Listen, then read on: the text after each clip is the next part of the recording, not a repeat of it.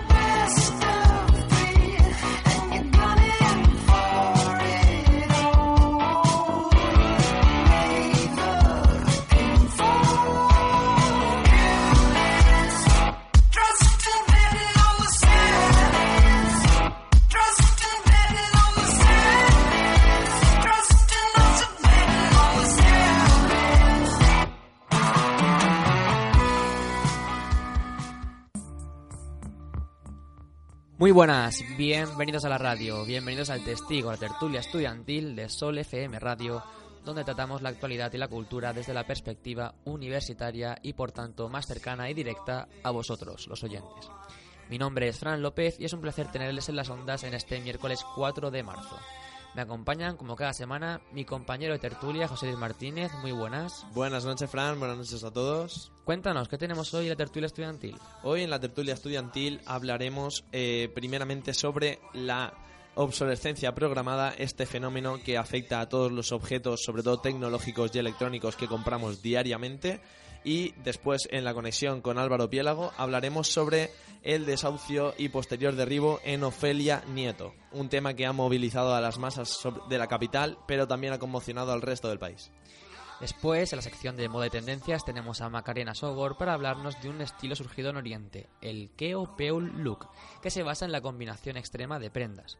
Nos contará en qué consiste esta tendencia y cómo está llegando a nuestra moda.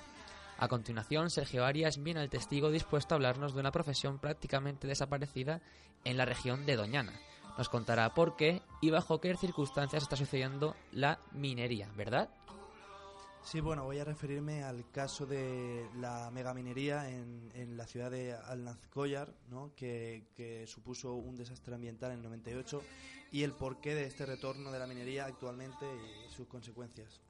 Por último, en la sección cultural tenemos a Javier Tobar y Noelia Espinosa con críticas a los estrenos de series y películas del momento. Contadnos qué tenemos para este programa. Traemos primero los estrenos nacionales, Bajo sospecha y El Ministerio de Tiempo, que han, han sido las sorpresas de la televisión española estas últimas semanas. Y luego, por mi parte, os comentaré eh, los eh, últimos estrenos eh, bueno, del cine internacional eh, francés. Luego os comentaré el ¿Qué tal Magical Girl? y Better Call Saul. Arrancamos el testigo número 34.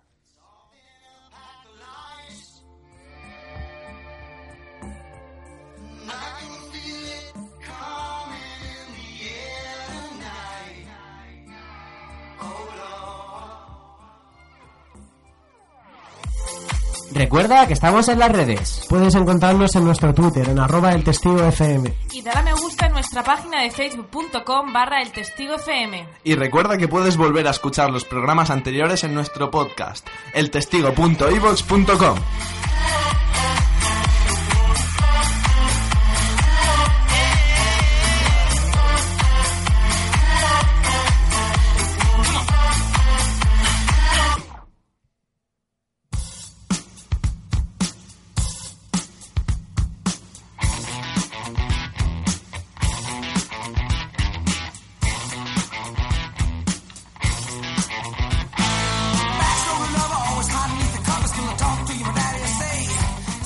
Sección de actualidad en el testigo. Local, temas de alcance nacional desde Madrid con Álvaro Piélago y nuestra tertulia universitaria. Por Fran López y José Luis Martínez, en Sol FM.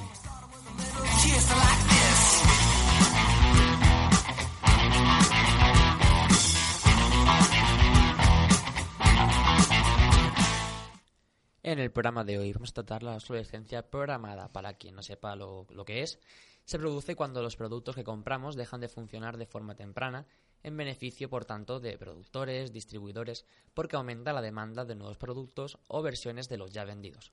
En un tema como este es muy importante la visión de los jóvenes. ¿Por qué pensáis que compramos productos nuevos cuando se nos rompen los que ya tenemos y no tenemos la cultura de reparar lo que se nos rompe?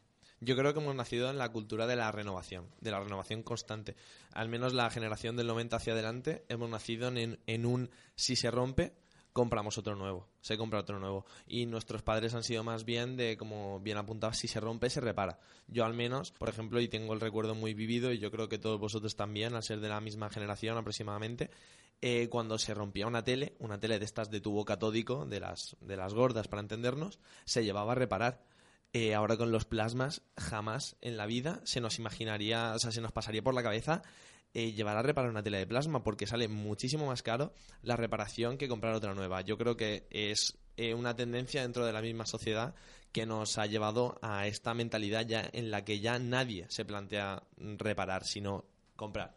Yo creo que la, obsolescencia programada es principalmente la culminación de, del neoliberalismo en la sociedad. ¿no? Eh, este proceso comienza a finales del siglo XIX realmente. Fue Thomas Edison, precisamente la bombilla, el, primer objeto comercializado que, se sometió a la obsolescencia programada, porque evidentemente cuando todos los ciudadanos de, Estados Unidos se hicieron con una bombilla, se dio cuenta este hombre de que no se seguían comprando, por lo que eh, desde ese momento se empezaron a hacer bombillas con un hilo de cobre más fino que, que fuese más fácil de romperse. Esto además, eh, por mi parte, en el aspecto medioambiental es catastrófico porque mm, no olvidemos que la producción de bienes materiales es la traducción de, de la materia prima al, al, al objeto que, al que nosotros damos uso. Y la materia prima, evidentemente, viene del medio ambiente. Como bien señaláis, el caso principal para hablar de obsolescencia programada es el de los electrodomésticos. La nevera empieza a perder agua, la vajilla se apaga sin razón, la lavadora falla de forma imprevisible o el televisor, como bien marcaba José Luis, se apaga sola o el coche nos deja tirados en medio de la carretera. El caso que tenemos también cercano los jóvenes como, como usuarios de las tecnologías es el del software. Si pensáis en unos aparatos ya un poco tempranos, las primeras versiones del iPad resultaron tan buenas técnicamente que a Apple no se le ocurrió otra manera de fomentar las ventas de sus nuevas versiones que suspender los nuevos parches, las nuevas actualizaciones. Y también pasó lo mismo con, Microsoft, cuando con, con, el Windows XP se dejó de suministrar estas, estas aplicaciones adicionales, estos parches que permitían que esto fuera funcional con, con nuevos aparatos y tenías que cambiar obligatoriamente el sistema operativo. Quiere decir, cuando nos obligan a comprar aparatos que soporten nuevas versiones de estos productos con el desembolso que eso acarrea. Sí, yo concretamente la semana pasada tuve un problema con eso porque mi portátil cuenta ya con dos, dos, años y medio, tres. ¿Y qué pasa? Que con las nuevas actualizaciones no las soporta y el ordenador dejó de funcionar. Le di a actualizar y dejó de funcionar. Y claro, ¿qué pasa? Tuve que llevarlo a reparar porque, claro, una placa base, que es cuando se rompe el ordenador, cuesta 800 euros. Sí que me sale más barato en ese caso repararlo. Pero ya estoy llevando al ordenador a que lo reparen. Y si no hubiese tenido solución, ¿qué tengo que hacer? Me tengo que comprar otro. Y es algo que yo en el ordenador me dijo la chica que lo tenía activado, o sea, yo no podía hacer nada. el ordenador, si se apagaba, se actualizaba, no estaba en mis manos. Y al final es que te tienden a eso. Totalmente en la línea de que apuntaba compañero Sergio, eh, yo pienso que, al igual que él, la obsolescencia programada es la culminación del modo de producción en el que vivimos, ¿no? El modo de producción fabril, donde se producen una, un stock, una cantidad de productos desorbitada que necesita ser puesta en venta para el correcto funcionamiento del sistema. Eh, mencionando un par de, ejemplos históricos y complementando el que apuntaba Sergio antes, existe eh, la famosísima, porque seguro que todos habéis oído hablar de ella, la, la bombilla de la, de la estación de bomberos del Parque de California. Eh, que lleva encendida más de 110 años. Es un ejemplo de cómo se hacían las cosas bien antes, aunque parezcamos el típico dicho ¿no? de la gente mayor de antes se hacían las cosas mejor, pero es que en este caso es cierto. En la Unión Soviética, donde fue uno, donde estuvieron uno de los eh, orígenes de las, de las medias para mujer, eh, las medias resultaban tan buenas y tan resistentes que con un par las mujeres podían tener medias durante toda su vida eh, hechas para resistir el frío, ¿no? Y para poder andar cómoda por la calle y no tener que, que sufrir los, las penurias del invierno ruso. ¿Qué pasa? Que esto no era nada, no era nada productivo, ya que un 40 millones de medias se producen en un mes, ponle. Entonces se inventó la famosa y malograda media de nylon, que como bien sabemos, eh, por nuestras madres, parejas o amigas, se rompen cada 30 segundos, se romperán como 200 millones de medias en el mundo que sale muchísimo más rentable económicamente hablando para las fábricas. Es un proceso que está dándose desde que prácticamente se da la producción fabril eh, a, escala, a escala masiva y es una de las necesidades de este sistema para autorreproducirse. Es decir, es muy necesario que las cosas se rompan para que sea muy necesario para nosotros comprar más cosas, con el consecuente deterioro masivo y extraordinario de los recursos naturales. Me gustaría mencionar un caso que aportó Eduardo López Alonso, un periodista del diario Público. Es un, caso que se dio en China. Este país denunció a la marca Mercedes, constructora de, vehículos, la acusó de que las piezas por separado del vehículo costaban 12 veces más que el vehículo comprado de fábrica. Quiere decir que si tú tenías que reparar estas partes por separado porque se te rompía el coche, te costaba 12 veces más en el caso de que se te rompiera el coche en su conjunto. ¿Creéis que es justificable como estrategia empresarial?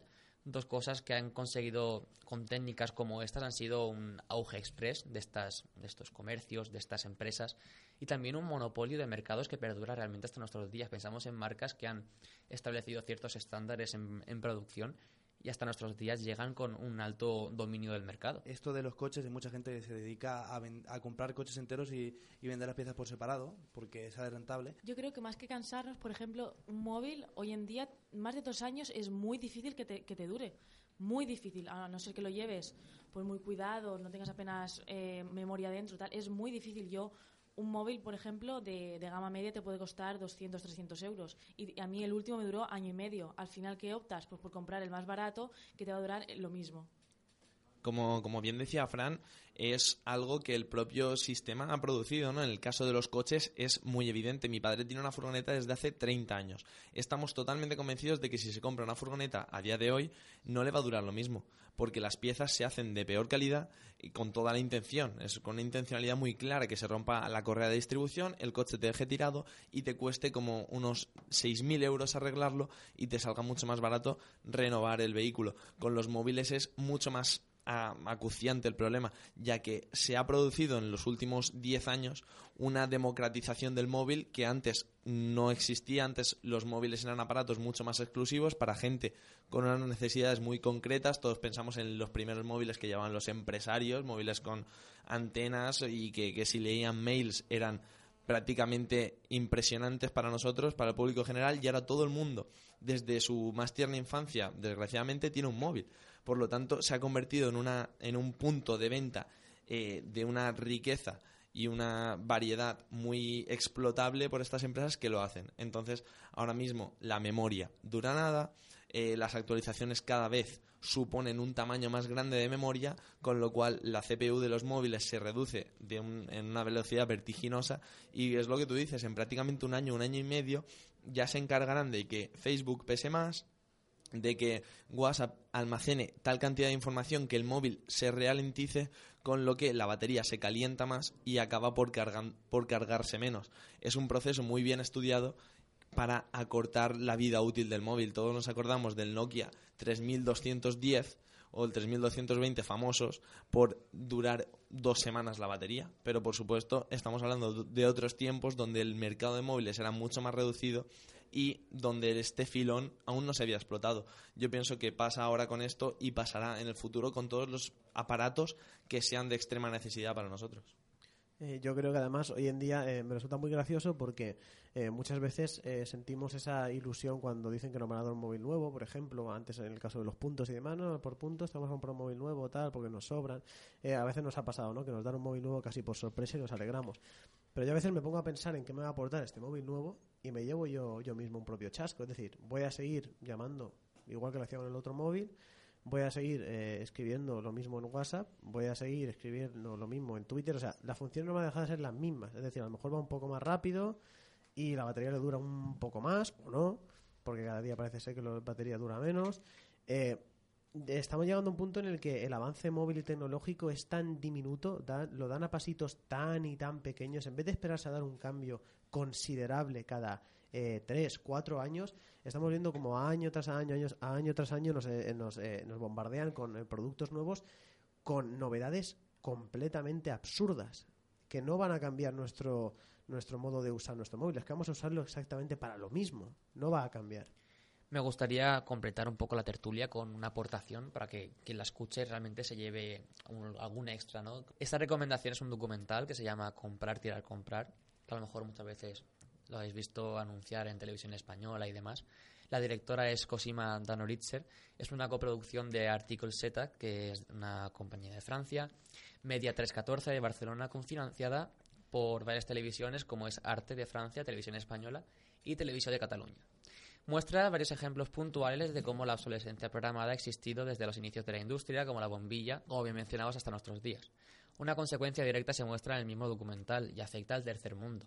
El país de Ghana se muestra como un auténtico vertedero tecnológico.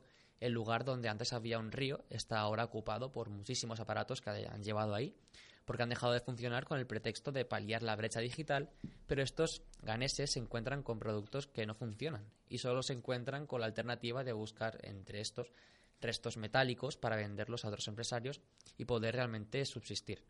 Aunque sin duda la parte más llamativa de este documental, aparte de, de esta parte de Ghana, donde una gran parte de la población se ve perjudicada, son las réplicas que han hecho algunos miembros de la sociedad ante esta obsolescencia programada, como por ejemplo, en 2003 las baterías de la primera generación de iPods duraban alrededor de 18 meses, año, año y medio. A lo cual la empresa respondía que los usuarios deberían comprar un iPod nuevo porque Apple no ofrecía baterías de recambio. Si tu batería del iPod dejaba de funcionar, la alternativa que te presentaba Apple era comprarte un producto totalmente nuevo y no poder reparar el que ya tienes. Una abogada presentó una demanda colectiva conocida como Wesley contra Apple. En el juicio, con base con documentos técnicos, se descubrió que la batería había sido diseñada desde un principio para tener una corta vida. Los demandantes ganaron el juicio y Apple terminó creando un departamento de recambio de baterías y además se extendió la garantía del propio producto a dos años. No obstante, sabréis que la mayoría de fabricantes de productos tecnológicos aún no ofrecen la posibilidad de comprar o recambiar la batería de los mismos productos.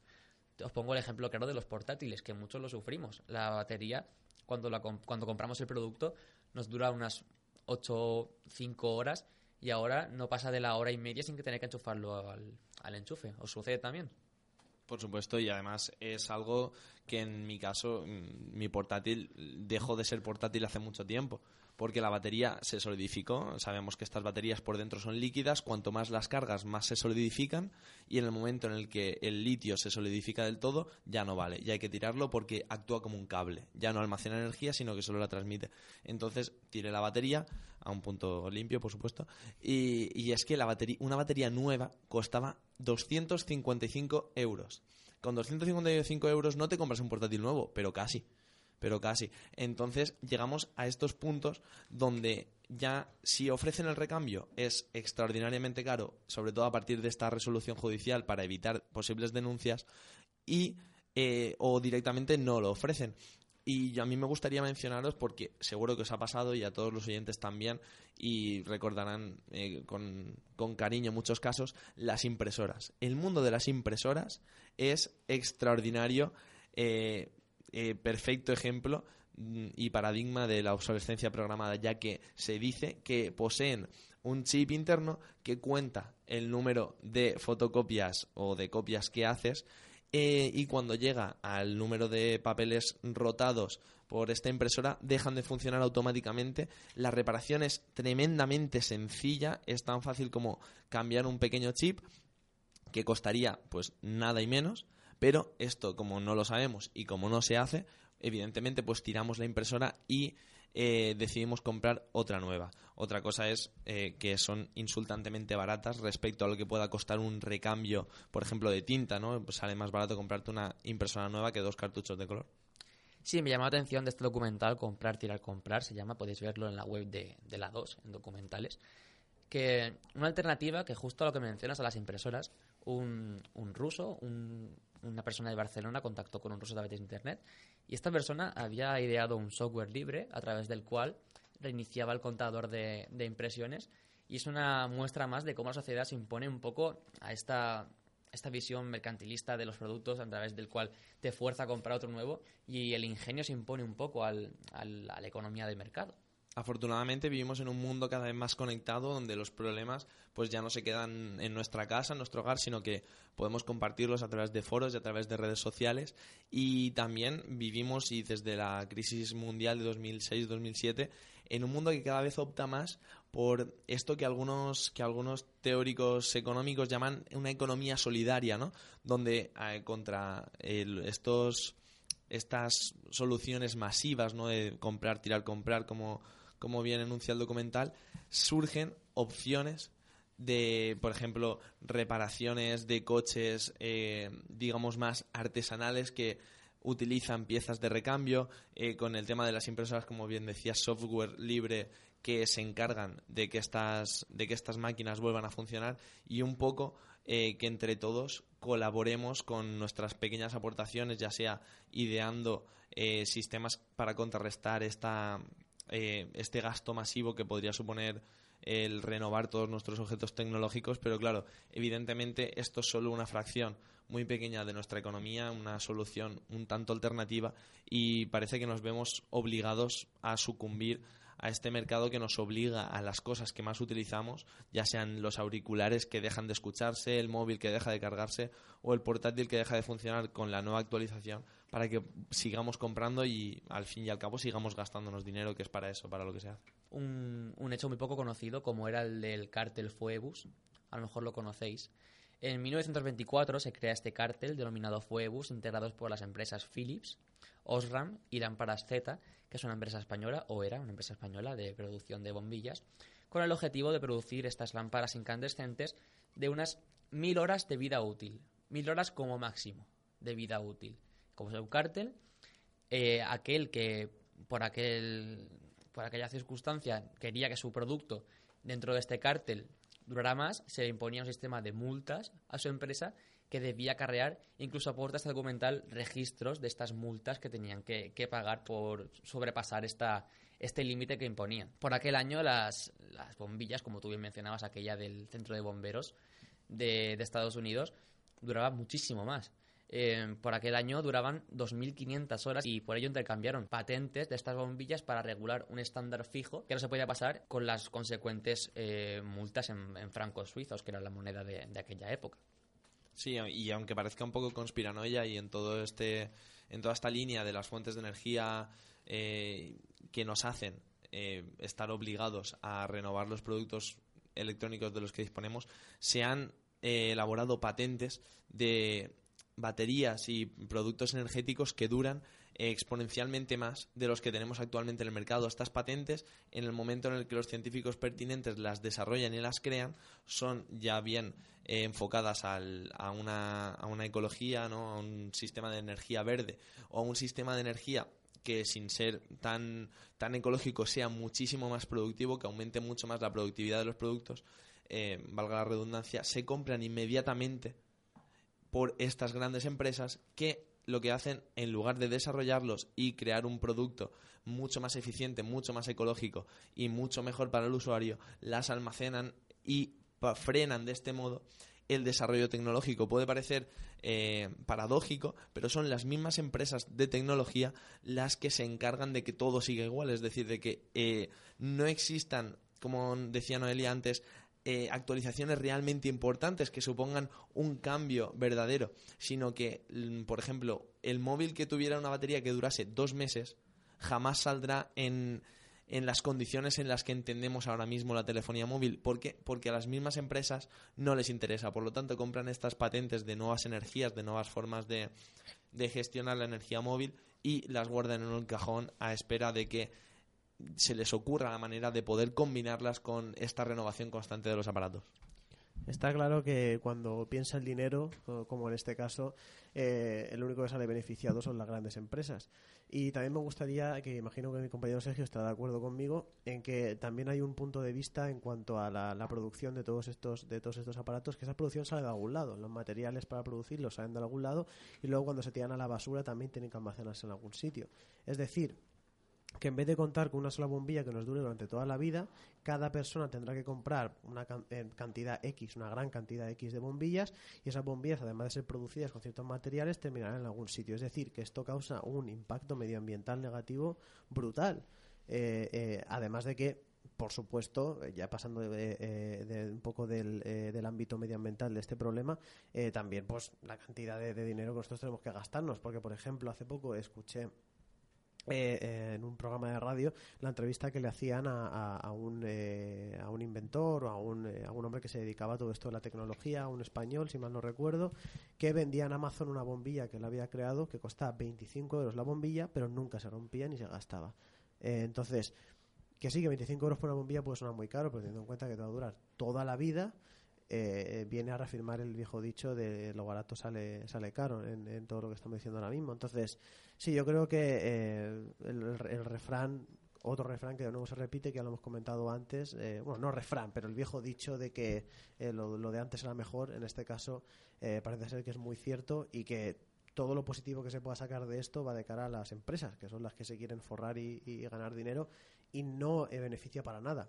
Y además, este consumismo no solo habría que, llevarlo al ámbito de, lo material, también se podría extrapolar, a todo. Eh, vivimos en una sociedad cambiante cada vez más, pero nos empujan a ello en todos los ámbitos. Por ejemplo, en el ámbito cultural, eh, hace ya muchos, muchos, muchos años que dejó de, crearse una tradición o de, defenderse una tradición, digamos que cambiamos todas nuestras formas de pensar rápidamente, nuestra forma de vestir, nuestra forma de peinarnos, cambia todo muy rápido y, tiene una base que, bajo mi punto de vista, está fundamentada en el consumismo material. Actualidades de la capital con Álvaro Piélago.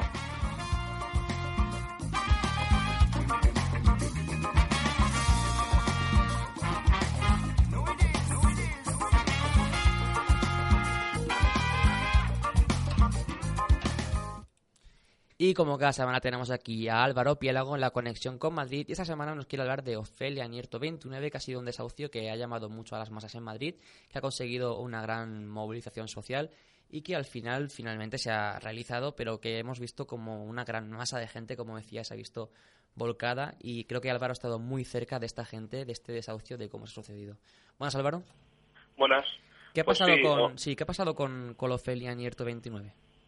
Ofelia Nieto 29 es una casa que se encuentra en el barrio de Tetuán de Madrid, eh, que el ayuntamiento lleva queriendo expropiarla durante 10 años. Es una casa en la que viven nueve personas, tres familias, es decir, los abuelos, sus dos hijas con sus maridos y a su vez sus hijos. Y el ayuntamiento lleva 10 años intentando expropiar esta casa eh, porque supuestamente incumple la normativa de urbanismo. Es decir, la casa se entromete en la acera que debía tener más espacio del que tiene. El ayuntamiento dice que son seis metros cuadrados. La familia lo plantea, o lo planteó en su día, fue que si ese era el motivo real, por querían expropiarles la casa, estaban dispuestos a remodelar su vivienda y eh, que así eh, cumpla el plan de urbanismo. El pasado 2013 el ayuntamiento no llegaron a ningún acuerdo respecto a esta remodelación y el ayuntamiento eh, lanzó una orden de derribo. A la familia le daban una expropiación forzosa, le ofrecían 400.000 euros por la casa, cuando el solar se ha tasado por 5 millones de euros. Se intentó derribar la casa en 2013, como os contaba, y se consiguió parar debido a los, al apoyo de los activistas de Madrid y de movimientos sociales que, bueno, estuvieron eh, prácticamente viviendo en la vivienda durante un mes, un mes y medio. Sí, me gustaría recalcar que la casa pertenece a esta familia de tres generaciones, o sea que vivía mucha gente en esta vivienda y que se produce este altercado con el ayuntamiento porque un trozo de acera entra en conflicto con el terreno del ayuntamiento. Sí, sí, sí. Lo que nos encontramos es que el pasado viernes, eh, a las 7 de la mañana, a las seis y media más o menos, se presentan a Ofelia Nieto eh, diferentes cuerpos de seguridad y le dicen a la familia que van a derribar la casa que tienen orden del ayuntamiento. La familia y la abogada de la familia les pide la orden judicial por la, por la se tiene que derribar la casa y la policía dice que no tiene ninguna orden judicial, pero eh, tiene órdenes directas de, de, urbanismo del Ayuntamiento de Madrid que tienen que derribar la casa. La abogada de la familia se dirige a los juzgados para poner un recurso para que paralicen el derribo hasta que haya una orden judicial y mientras la abogada está yendo a los juzgados se derriba la casa Entonces, eh, bueno, la, eh, el, el, trámite, digamos, la excusa por el ayuntamiento es como ha comentado, la acera o los seis metros de acera.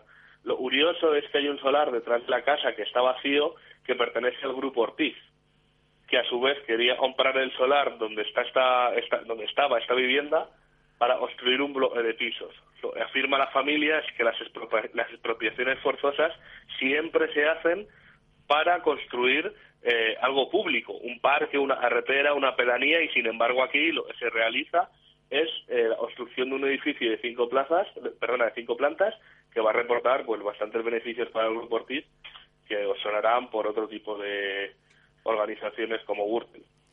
Entonces, en este, en este caso se han, se han, impuesto los intereses privados a los públicos.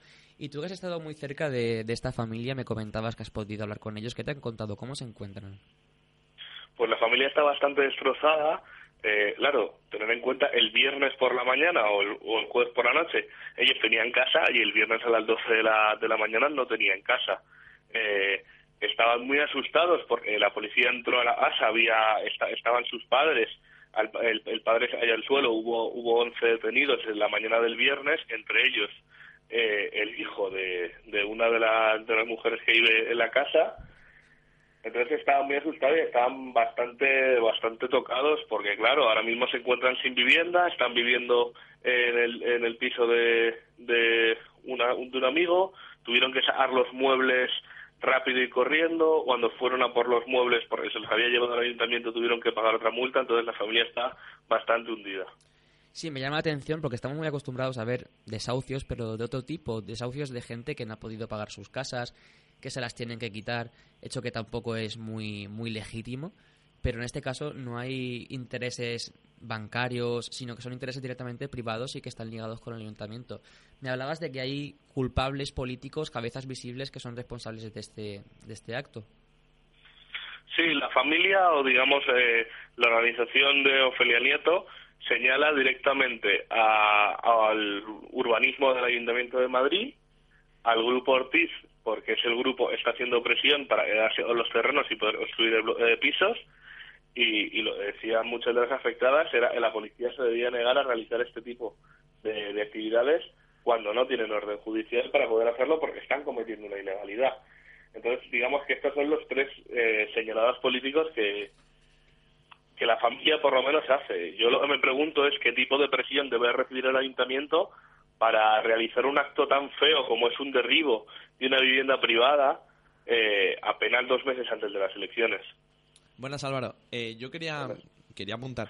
Eh, esto parece la típica historia de David contra Goliat, ¿no? Pero en este caso el final parece el más lógico y, y, gana el más fuerte y no el que lleva la razón, porque se, ha, se sigue manteniendo desde el Ayuntamiento de Madrid que el motivo sea el que mm, se invaden seis metros cuadrados de acera pública y por lo tanto es absolutamente imprescindible derribar esta casa. O sea, se sigue llevando esta postura delante de los medios, delante de todo el revuelo social que ha provocado el, derribo de esta casa? Sí, sí.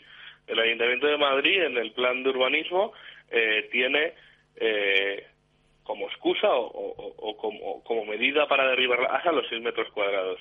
Hay, hay, otra cosa que subyace en este plan es que aparte de la, de la vivienda de Ofelia Nieto, en todo el barrio del Tetu, en todo el barrio de Tetuán durante estos 10 años han estado realizando expropiaciones forzosas por lo menos a 15 familias más.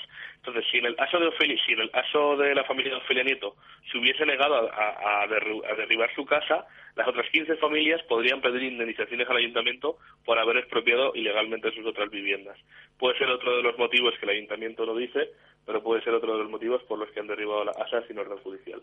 Claro, ¿y eh, la familia piensa emprender acciones legales contra el Ayuntamiento de Madrid, contra este derribo improcedente? Sí, por lo, por lo que me ha podido aumentar la familia, eh, va a denunciar al Ayuntamiento de Madrid porque ellos consideran que el derribo de su casa ha sido, ha sido completamente ilegal y, y seguramente de, denunciar al Grupo Ortiz también. Y nos quedamos con esa reflexión ¿no? que tú también lanzabas. ¿Cuáles habrán debido de ser las presiones que haya recibido el Ayuntamiento de Madrid para, en pleno año electoral, en un momento en el que parece que el bipartidismo se tambalea, realizar este tipo de, de acciones que parece que cuanto menos son sospechosas de beneficiar a los que siempre se han beneficiado de este tipo de actos, eh, ¿cuáles habrán sido estas presiones ¿no? para haber accedido de manera tan descarada, además, por lo que nos comentas tú no es, y como, por lo que comentaba Fran? No es una familia que, que se vea acosada por las deudas o por un impago de una hipoteca, sino que es un objetivo meramente eh, de negocio mm, y encima con gente que ya tiene un pasado algo turbio, como bien apuntabas, en, implicados en tramas de corrupción urbanística. Desde luego, es cuanto menos bastante lamentable. Sí, es, eh, digamos, otro, otro episodio más de, la gentrificación que se está llevando a cabo en la ciudad de Madrid. Lo decía una de las afectadas, es que este es un granito de arena de un gran saco que, que hay en Madrid y bueno, ellos eh, ahora mismo se encuentran bastante hundidos, dicen que van a seguir peleando, que eh, el domingo, si el, el, derribo se realizó el viernes, el domingo varios activistas eh, fueron a la casa a intentar obstruir de manera simbólica el perímetro, como ya se hizo en Barcelona con, con el derribo del centro social de Ambies. eh, ellos se encuentran animados y dicen que van a seguir peleando por lo menos para que la justicia reconozca el derribo así ilegal. ¿Se han mencionado, o sea, se han pronunciado al respecto algunos partidos de la oposición de Madrid? Eh, en Madrid la verdad es que han estado bastante hallados durante el, el viernes con el derribo, si verdad, el Partido Socialista con Antonio Armona sí, sí lanzó varios tuits de apoyo. Izquierda Unida también ha estado eh, apoyando a la familia. Fue el mismo viernes eh, Mauricio Valiente a, a apoyar no quiso dar declaraciones a los medios, pero sí se encontraba y tanto el AVE Ganemos fueron durante el fin de semana, al final, muy al final, el domingo, a apoyar a la familia. Pues Álvaro, tú que puedes, espero que nos traigas buenas noticias de este suceso que seguro que la familia está pasándolo muy mal. Claro. Hasta la semana que viene. Adiós. Hasta luego. Recuerda que estamos en las redes. Puedes encontrarnos en nuestro Twitter, en arroba el testigo FM. Y dale a me gusta en nuestra página de facebook.com barra el testigo FM. Y recuerda que puedes volver a escuchar los programas anteriores en nuestro podcast, eltestigo.ivox.com.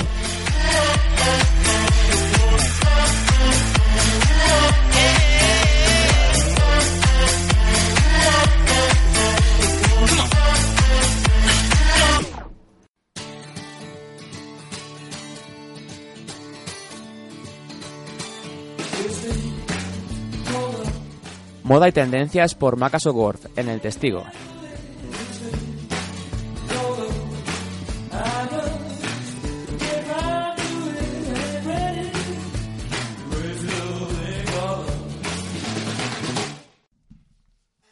Bueno, y pasamos a continuación con nuestra sección de moda y tendencias con Macarena Sogor, desde Alicante. ¿Qué nos traes, Macarena? Eh, hola, pues hoy os traigo eh, una tendencia un tanto curiosa. Se trata del Keo Peu Look. Si lo traducimos, es la combinación extrema en las vestimentas de las parejas. Eh, quiere decir, en telas, colores, estampados, incluso en accesorios. Por ejemplo, os voy a poner un ejemplo para que sea más fácil comprenderlo. Sí. Eh, podríamos, o sea, yo por ejemplo podría vestir un vestido eh, de cuadros y que mi pareja vistiese el mismo estampado exactamente igual, pero en una camisa, por ejemplo.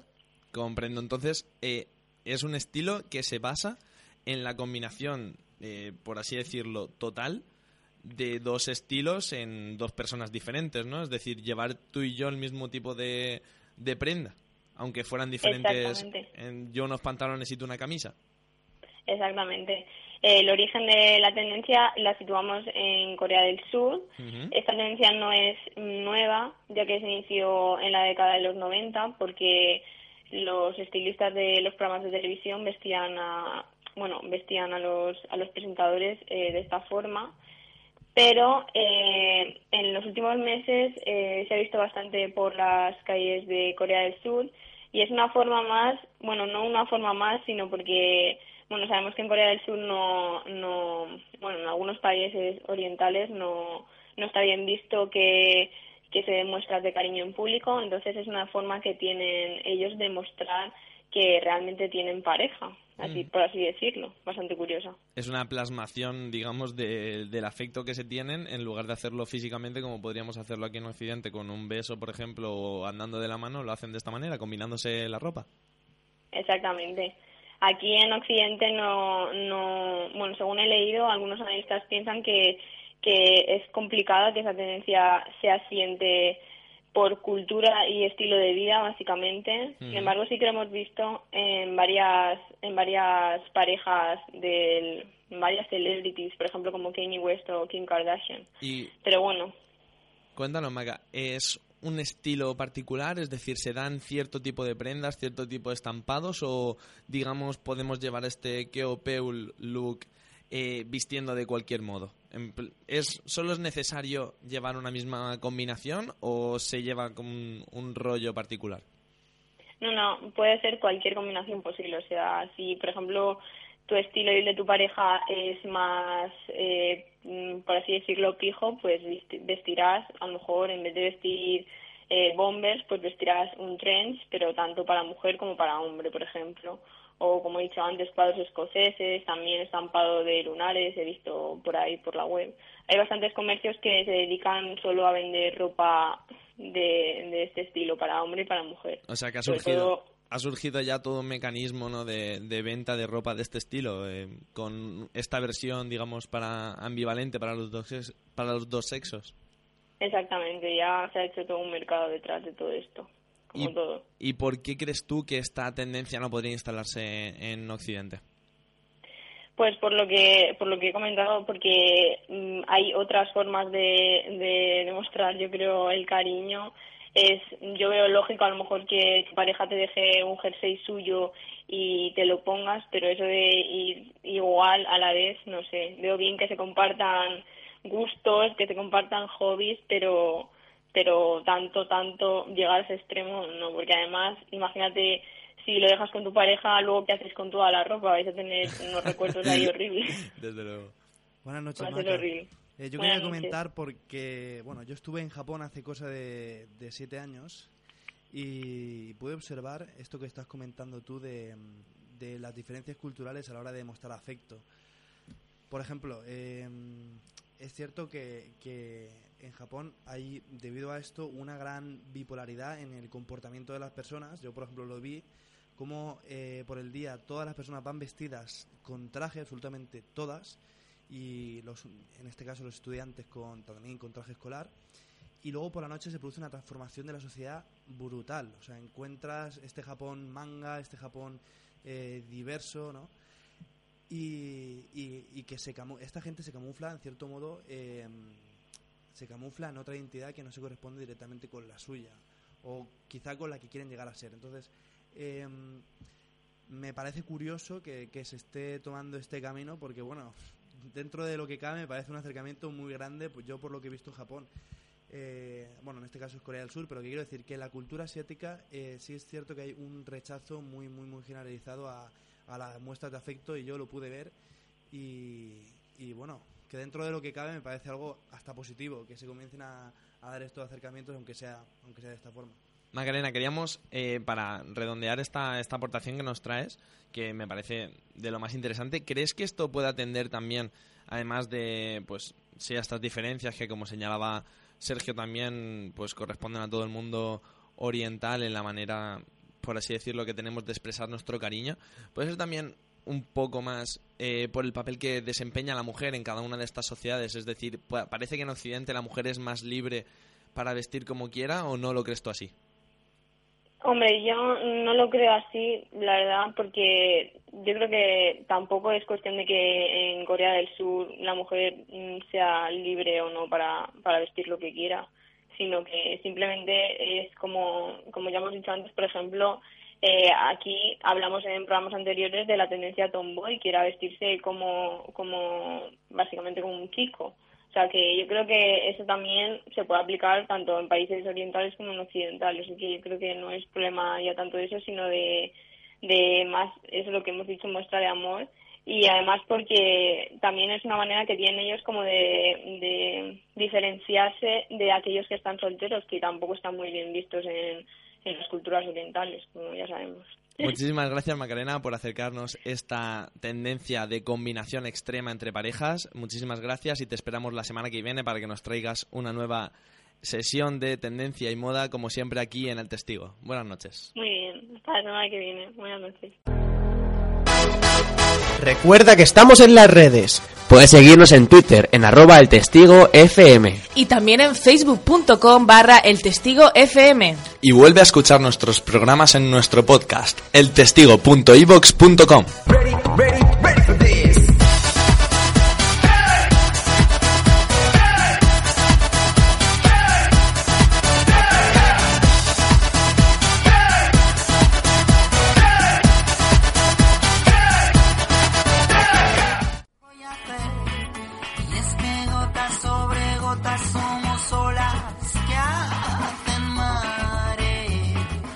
Sección Naturaleza y Medio Ambiente por Sergio Arias en El Testigo.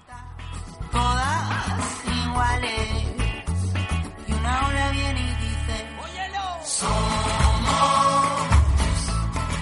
una marea de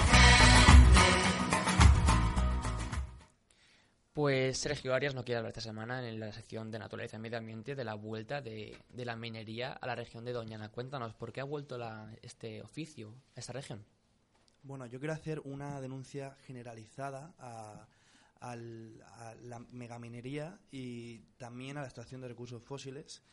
Y voy a centrarme en el caso de, de Al- Aznalcóllar, que es una, una ciudad que está muy cerca de- del preparque de Doñana, preparque natural, que son zonas de, de especial interés porque eh, nutren el, el núcleo principal del parque. ¿no? Eh, en este caso, eh, la semana pasada eh, se publicó en todos los medios que la Junta de Andalucía y el CSIC habían autorizado que una empresa mexicana, eh, México Minorbis, va a tener los derechos de explotación de una mina, en este caso la mina de Aznalcóllar, que en el año 1998 eh, se rompió, o sea, la- las balsas de contención de los lodos y aguas que, estaban contaminadas de esta minería se, rompieron y causaron el mayor desastre medioambiental de la historia de España y, según los científicos, el segundo mayor desastre medioambiental de la historia de- del planeta.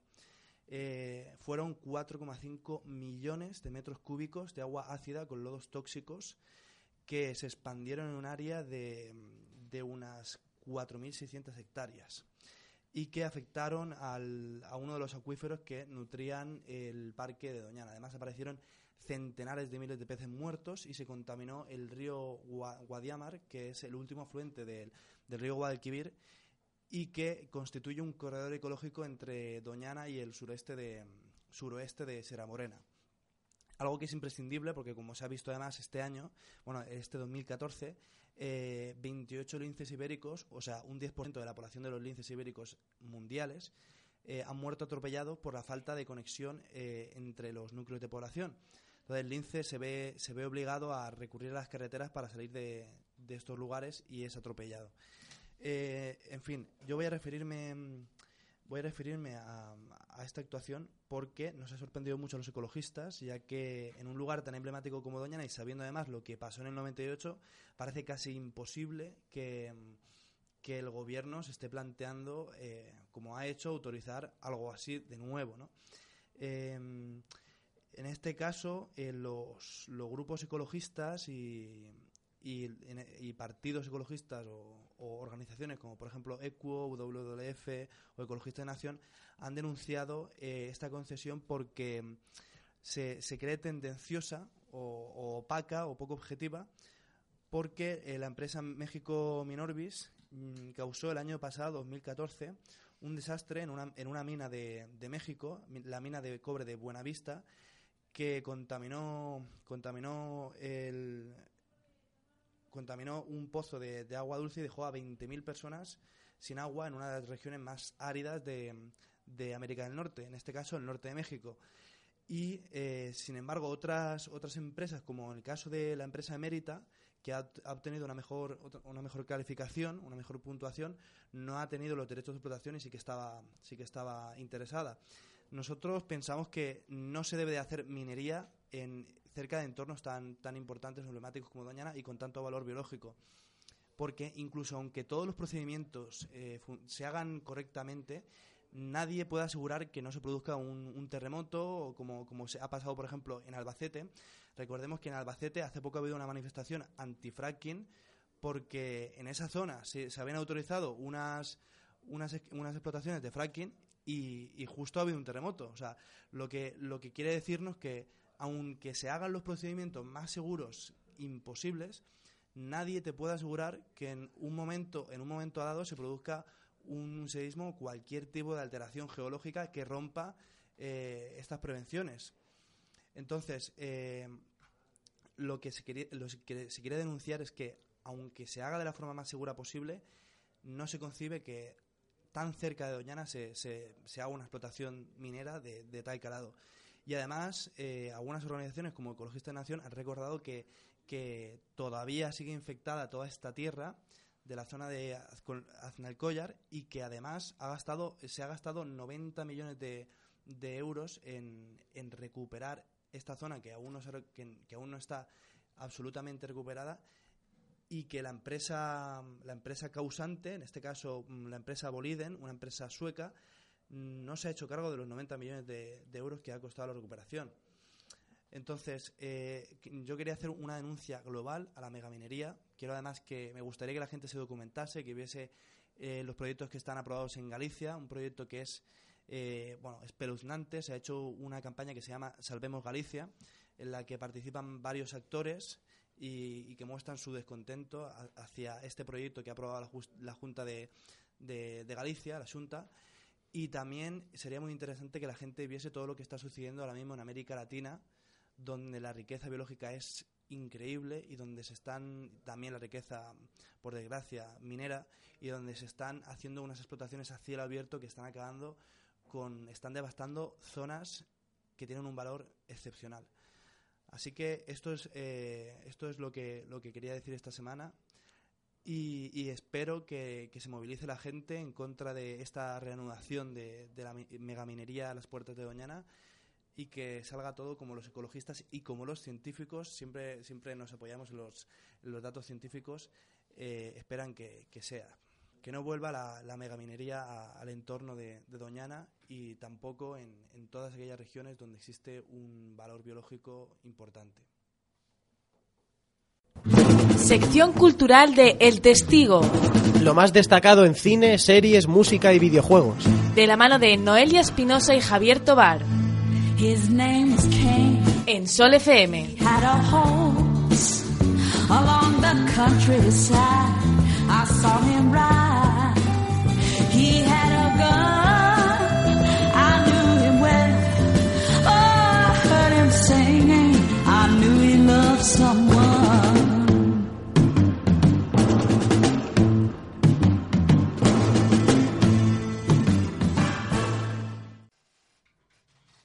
Buenas, Fran. A mí me gustaría hoy hablar de los dos estrenos que han tenido la televisión española. El primero es Bajo sospecha, de Antena 3, eh, producido por Bambú, que en su estreno tuvo 4 millones de espectadores. Para los que se perdieron este primer capítulo, y intentando no spoilearos mucho, cuenta la desaparición de Alicia Vega, una niña, el primer día, el día de su comunión, perdón, en la finca de la familia. Entonces, desde un primer momento eh, se nos presentan a esos familiares como los principales sospechosos. ¿Por qué? Porque a lo mejor eh, al- a los dos, tres minutos de, de empezar la serie ya ves que cada uno esconde un misterio. Sí que es verdad que poquito a poquito, vamos ahora por el tercer capítulo, se, se van encontrando respuestas para esas, esas sospechas que te, te hacían creer que era uno u otro el sospechoso, pero bueno, la verdad es que ha sido una sorpresa por mi parte. Ese punto de, de incitar tanto a buscar tantos sospechosos a veces llega a ser un poco incómodo, la verdad, porque no te hace centrarte en un personaje, pero bueno, también es algo novedoso que hacía bastante tiempo que no, que no veíamos. Entonces tenemos la desaparición de, de Alicia, la pequeña de la familia, y a raíz de esa desaparición entra en acción la pareja de la serie, ¿no? Protagonizada por Blanca Romero, que da vida a Laura González, una policía que se hace pasar por maestra para introducirse en el pueblo, y John González, que por si no sabéis quién es, eh, de series como El Internado, ¿no? Eh, protagonista. Y bueno, eh, y también eh, cuenta con actores como Luis Omar, que la verdad lo bordan en la serie, dan ese toque de calidad que hace falta.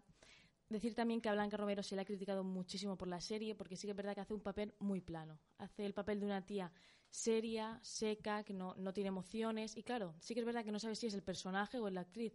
O sea, que te, te encuentras en una situación un poco compleja para, para calificar si es que está haciendo un buen o mal papel. Bueno, en cuanto al resto de, mm, de personajes que forman de personajes y protagonistas que forman la serie, me gustaría destacar a Inés Vega, eh, que para lo que no la conozcáis es la típica paz de Aida, que todos le guardamos un gran cariño. Me ha sorprendido mucho verla en un registro que no sea el de humor, porque no, no la había visto antes y desde mi punto de vista lo borda. Y en el primer capítulo me encantó. Además, también se, se suma al elenco de unos de los principales sospechosos junto con su marido. No os quiero desvelar más, pero bueno, si no tenéis nada que hacer los martes por la noche, para mí me parece una muy buena opción. Y que la verdad es cierto que Antena 3 no está teniendo una buena una buena producción últimamente de series. eh, desde aquella época de, por ejemplo, yo me acuerdo del Internado, Los Hombres de Paco, Física o Química, que sí que es verdad que era una serie más o menos para adolescentes. La verdad es que no, no ha tenido otro boom con una serie que le haya hecho hacerse con el late night. Luego también tenemos el Ministerio del Tiempo. Esta es la opción de televisión española que para los que no, no sabéis de qué va la serie, esta cuenta el de un ministerio secreto que realiza viajes en el tiempo para evitar que se cambie nuestro pasado con el fin de impedir alguna catástrofe o cambios problemáticos en el futuro. Es una serie muy innovadora, sí que es verdad que es una serie de, de época, perdón, pero claro, te mete, te mete referencias y, y varios aspectos que, claro, no sabes a veces si estás en el siglo XVI, en el XVII, en el XVIII o en el XIX mismo. Y es algo que se le preguntó al creador de la serie y no ha sabido contestar. O sea, no ha sabido contestar, más bien no ha querido pronunciarse sobre. No nos da el año exacto en el que se, está, se, se encuentra la serie. Protagonistas, Rodolfo Sánchez, no es santo de, mi- de mi devoción, la verdad, pero sí que es verdad que el papel que interpreta no está nada mal. Eh, yo lo comenté el otro día con varios compañeros y está acertado. Y bueno, lo mejor de la serie, sin duda, yo creo que es el gran trabajo del guion que existe. Todo está atado, los diálogos están bien estructurados, son dinámicos, entretenidos y además le dan, aparte de ser una serie de, de misterio, con drama familiar, algunos me han dicho que le recordaba a una mezcla de, de Gran Reserva, bueno, yo ahí ya no me meto, pero sí que tiene ese toque de humor. Entonces tú ves una serie que, para ser de la primera, la verdad, tiran siempre para series de época, es algo normal, tenemos a Isabel, por ejemplo. Es una serie de humor, es de historia, y bueno, yo creo que para, para un público más, más joven a lo mejor sí que atreve, se atreve a acercarse. A, a primeras han triunfado, por decirlo de alguna manera. Eh, están ganando a, la- a los programas, por ejemplo, Bajo Sospecha ganó a, a Levántate. Sí que es verdad que hace falta un, po- un poco más de apuesta televisiva en cuanto a series, porque en América ahora, mi- ahora mismo vemos que están triunfando un montón. Y bueno, espero que España, no pretendo que esté a la altura, la verdad, pero sí que espero que intente apostar un poquito más fuerte. Bueno, por mi parte eh, voy a comentar dos películas y una serie, eh, una de ellas extranjera y otra eh, española. Para empezar, hace poco vi Samba y los directores son Olivier Nakache y Eric Toledano. Es una película de los directores de Intocable, por eso muchos imagino que habrán ido a verla, porque Intocable fue una película que eh, tuvo muchísimo éxito, muchísimo éxito, y eh, a mí me gustó muchísimo. Sí que es cierto que es una película que no se puede considerar una obra maestra del cine independiente en el sentido de que es una película bastante sencilla, pero dentro de su, de- dentro de su sencillez es encantadora, muy divertida y a mí personalmente me, me encantó. Son esas películas que las ves, te sientes bien y cumple su cometido y sales feliz de, verla. Y con Samba parece que se ha querido mm, repetir un poco esa ese estilo, aunque si bien es cierto que yo no veo que hayan querido hacer un Intocable 2. Yo he leído eh, muchas críticas de gente que decía que parecía que habían ido a por un Intocable 2 a repetir el éxito. Yo no lo creo porque me parece una película mm, distinta, eh, tal vez, incluso aunque Intocable trata de un tema bastante eh, peliagudo, aquí parece que se le da un poco más de importancia, además de que es un tema que tiene más, más repercusión, eh, como es la, la inmigración, que en Francia eh, todos sabemos que hay, eh, es un tema muy relevante. El protagonista es exactamente el mismo que el de Intocable, aunque bueno, en Intocable era un dúo protagonista. Aquí el protagonista absoluto es Samba, que da, eh, eh, que da nombre a el, per- el- el personaje que da nombre a la película, interpretado por Omar Sy. Es un inmigrante que lleva 10 años viviendo en, en Francia con su tío y un día eh, se encuentran en el, problema de que quieren, eh, quieren echarlo del país. Entonces tendrá que ingeniárselas para seguir en el país y eh, sobrevivir, digamos.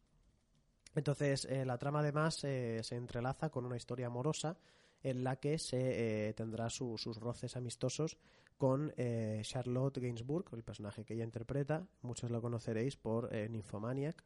Y bueno, es una película muy amena, muy, eh, muy divertida, de esas que te hacen sentir bien. Sabes que no está reflejando con toda la realidad del mundo eh, lo que viven los inmigrantes, sabes que no está siendo eh, eh, muy dura, sabes que no está reflejando tan, una realidad tan cruda como es la, la realidad misma.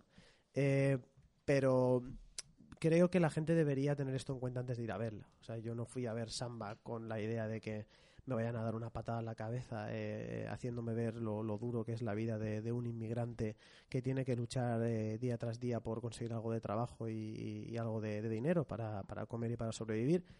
Y lo que, lo que sí sabía es que iba a haber una película eh, dramática, pero con su toque de humor y su toque de, bueno, pues una película que incluso con las adversidades de eh, a los que estos protagonistas tienen que enfrentarse, pues siempre encuentran su momento de, de reírse un rato, de pasarlo bien y pues ese toque esperanzador que también impregnaba Intocable y por eso tuvo tanto éxito.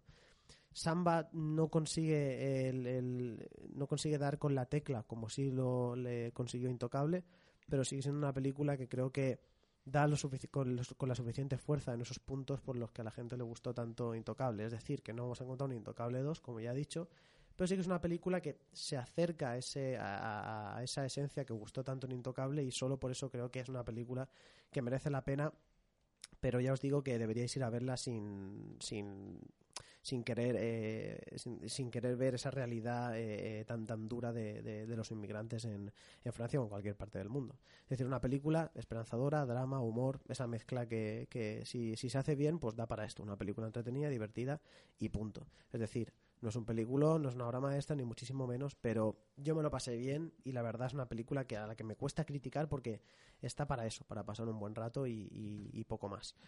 Después tenemos eh, Magical Girl. Una película española del director Carlos Bermud y se llevó un Goya eh, Bárbara Le- Len- Leni. eh, se llevó un Goya Mejor Actriz por, por esta película. Además de siete nominaciones. Y luego la Concha de Oro Mejor Película y Mejor Director eh, en San Sebastián. El reparto, eh, en el reparto encontramos a Luis Bermejo, Bárbara Leni y José Sacristán. Y es una película eh, muy peculiar. Eh, Magical Girl es una película eh, que no recomendaría a todo el mundo. Es una película que, además de algo al, de tener toques algo perturbadores, digamos, pues es una película que juega mucho entre el humor negro, el drama, el, el cine negro. Es una película que no corta en cuanto a violencia, en cuanto a, a- resultar muy explícita. No porque es una película violenta en el sentido de que veamos mucha sangre o muchos disparos o, o- muchas mucha sangre, mucha violencia, sino que eh, es una película pues que es muy oscura, muy negra. Y eh, eh, se nota mucho que el director Carlos Bermud tiene ya experiencia en el mundo del cómic porque se traslada esa esencia muy de imagen visual y en ese aspecto sí que es una película muy sobresaliente y muy destacable porque usa el lenguaje cinematográfico muy a su favor. Es una película que no es para todo el mucho, perdón, no es para todo el mundo, pero sí que eh, gustará muchísimo a los que les guste el cine en cuanto a el, lenguaje único que, presenta, en cuanto al lenguaje eh, eh, de- basado en las imágenes y en el desarrollo narrativo a través de estas. Es una película que contiene muchísimas metáforas visuales y, que muchos personajes se desarrollan por escenas y no por lo que digan o dejen de decir. Y es una película también con una estructura muy peculiar, pues nos presentan a varios personajes que tienen unas relaciones muy ambiguas que no se explican eh, eh, con, eh, explícitamente. Tenemos que ser nosotros los que unamos las piezas. Es una película muy de comerse la cabeza en ciertos momentos, pero, pero merece la pena. Eso es una película que para amantes del cine la recomiendo sin duda. Ahora, ¿de qué va la película? Eh, no me he parado a, explicar de qué va la película porque mm, me gustaría hacer una sinopsis muy sencilla, porque es una película que a poco que me introduzca en, qué va, en, contar de qué va, eh, estaría destripándole y estaría quitándole un poco de, su magia. Eh, porque es una película que yo empecé a verla sabiendo que, sabiendo que existía, digamos, no me pilló de, de nuevas. Pero incluso sabiendo un poco por encima de qué iba el argumento, a los 10 minutos ya me estaba sorprendiendo. Y es uno, uno de, los, de las grandes bazas de esta película. Es una película muy hermética en el sentido de que eh, esconde muy bien sus cartas. Y incluso aunque sepamos de qué va o cuál es la sinopsis eh, más eh, sencilla, digamos, eh, nos va a conseguir sorprender a, poco que dejemos pasar los minutos. Eh, la- el, el argumento para sí quedaros un poco contaros un poco de qué va la película, cómo empieza. Pues tenemos a, una niña de, de 12-13 años que sufre de leucemia, eh, que es muy aficionada a una serie japonesa que se llama Magical Girl. Eh, eh, no me acuerdo el nombre completo de la serie, pero es una de estas series que seguramente muchos eh, eh, identificaréis eh, comparándolas con series como Sakura, Cazadora de Cartas, todas esas series que hacían en, en- en la tele cuando éramos pequeños, de todas estas series de animación japonesas, de chicas que se transformaban y que tenían vestidos y varitas muy locos, ¿no? Pues la, la, la niña es una muy fan de este tipo de series y eh, sufre de esta, de esta enfermedad de leucemia y su padre, eh, antes de que la, la niña fallezca, porque la película da a entender que es algo inevitable, eh, quiere comprarle el vestido eh, oficial de, de la serie. Muy caro, eh, de una diseñadora japonesa, solo hay uno en el mundo, y le va a costar un riñón. No tiene ese dinero y para conseguir ese dinero se meterá en un mundo de, de chantajes y de relaciones bastante turbias con otra, con otra gente para poder conseguir ese dinero. Entonces, a partir de ahí se desatará eh, una serie de sucesos, como ya digo, muy, muy turbios, muy algo perturbadores, eh, violentos, eh, negros, oscuros, eh, que llevarán a una tragedia casi inevitable para prácticamente eh, casi todos los personajes. Una tragedia que se masca desde el principio, no sabes cuándo va a llegar ni cómo, pero llega. Y esa es una de las mejores bazas de la película, que eh, como bien podemos ver en su cartel promocional, que tenemos una pieza de puzzle en medio de un corazón roto, eh, el destino de estos personajes está más bien eh, bastante chungo, no sabemos cómo llegará ni cuándo, como ya he dicho, pero llegará. Y ahí está el, el espectador para intentar juntar las piezas.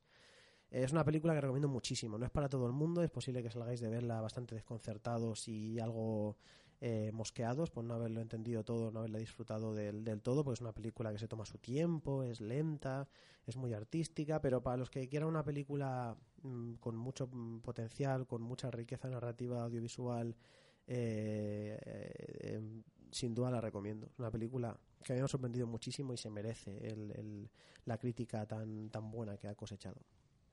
Y luego, por último, hablar de una serie, Better Call Saul, la precuela de Breaking Bad, eh, interpretada, el protagonista es eh, Saul Goodman, nuestro abogado favorito, interpretado por un magnífico Bob Odenkirk. Y bueno, los creadores son Vince Gilligan y Peter Gould. No sé hasta qué punto Gilligan está eh, metido en la serie, pero por ahora, yo solo he visto el primer capítulo, pero por ahora pinta genial. Esencia Breaking Bad, eh, ese humor tan típico de las primeras temporadas de, de Breaking Bad, pero con ese toque también tan oscuro, tan de cualquier cosa puede pasar, eh, también muy típico de Breaking Bad. Me gusta que la serie eh, eh, respire por todos sus poros Breaking Bad. Sí, yo quería hacer un pequeño apunte y es que yo he visto algunos capítulos más de los cinco que llevan publicados, he visto cuatro y ver el siguiente, si puedo. Y la verdad es que esta, esta nueva precuela tiene un clima, como bien decías, humorístico, muy agrio, que nos recuerda mucho a los inicios de Breaking Bad, tiene muchísimos paralelismos con la serie original. Es decir, tan- si recordamos el maravilloso primer capítulo de Breaking Bad donde salía Walter White en medio del desierto de Albuquerque, eh, en calzoncillos, totalmente apurado, pues en, en la precuela haciendo un, un fast forward de lo que será la serie. En Better Call Saul también tenemos este salto hacia adelante con una escena de casi ocho minutos en las que no se dice absolutamente ninguna palabra, simplemente nos sitúan en un restaurante de comida rápida donde tenemos a nuestro nuevo protagonista eh, trabajando como camarero y todo esto resulta un poco desconcertante, pero es parte de la magia de, de Better Call Saul, que creo que es una serie que aspira con todas las de la ley a convertirse en algo al menos tan bueno, porque superarlo es muy difícil, a una de las que ha sido nominada como la de las mejores series del mundo. Y, pero al menos aspira a ser tan buena como su predecesora, ¿no? como su origen.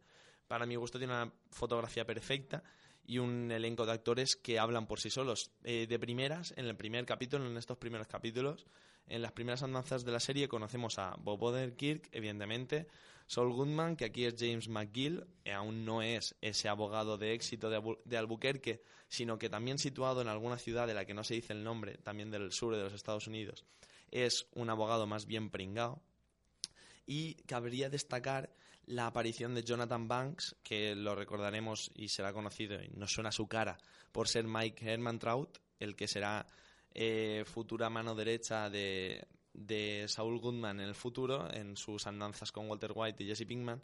Pero yo destacaría también el papel de Michael McKean, que hace de hermano de Saul Goodman, en una interpretación más que excelente, y Patrick Fabian, que hará de Howard Hamlin un poco el enemigo de este James McGill, de este Saul Goodman primerizo, que será su antítesis, un abogado de éxito y que le impedirá su crecimiento en la ciudad. Pronto vemos como la trama se vuelve mucho más densa, mucho más Breaking Bad en el sentido que deja de ser una serie eh, más humorística con un abogado fracasado que no le salen nada las cosas y pasará a enturbiarse, a surgir estas relaciones que a mí me encantan de equilibrios de poder que nos recuerdan un poquito a la temática del Scarface de Pacino, ¿no? ¿Qué, qué somos capaces de hacer para triunfar? Entonces, respecto a esta, a esta idea sobre la que también pivotaba un poquito Breaking Bad, ¿no? En esa transformación del personaje, veremos cómo James McGill llega a ser este, este Saul Goodman, igual que de manera paralela en Breaking Bad vimos como Walter White pasaba a ser Heisenberg.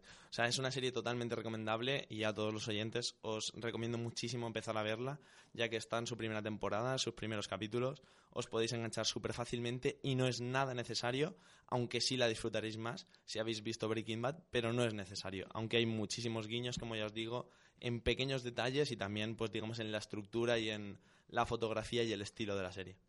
Y acabamos aquí el testigo número 34. Recuerden que como siempre es un placer tenerles aquí en las ondas de, de Sol FM Radio. Un fuerte abrazo y hasta la semana que viene. Esperamos que os haya gustado mucho este programa, tanto como nosotros hacerlo y compartirlo con vosotros. Os esperamos la semana que viene con más contenidos aquí en el 95.8 o en www.solfm.com. Muy buenas noches, eh, nos vemos la semana que viene y que paséis una buena semana. Muy buenas noches y esperamos traeros lo mejor, como siempre, la semana que viene. Muy buenas noches y, y os recuerdo de nuevo que podéis encontrar más información medioambiental en www.facebook.com barra faunaibérica.esp de España. Buenas noches. Un fuerte abrazo y buenas noches.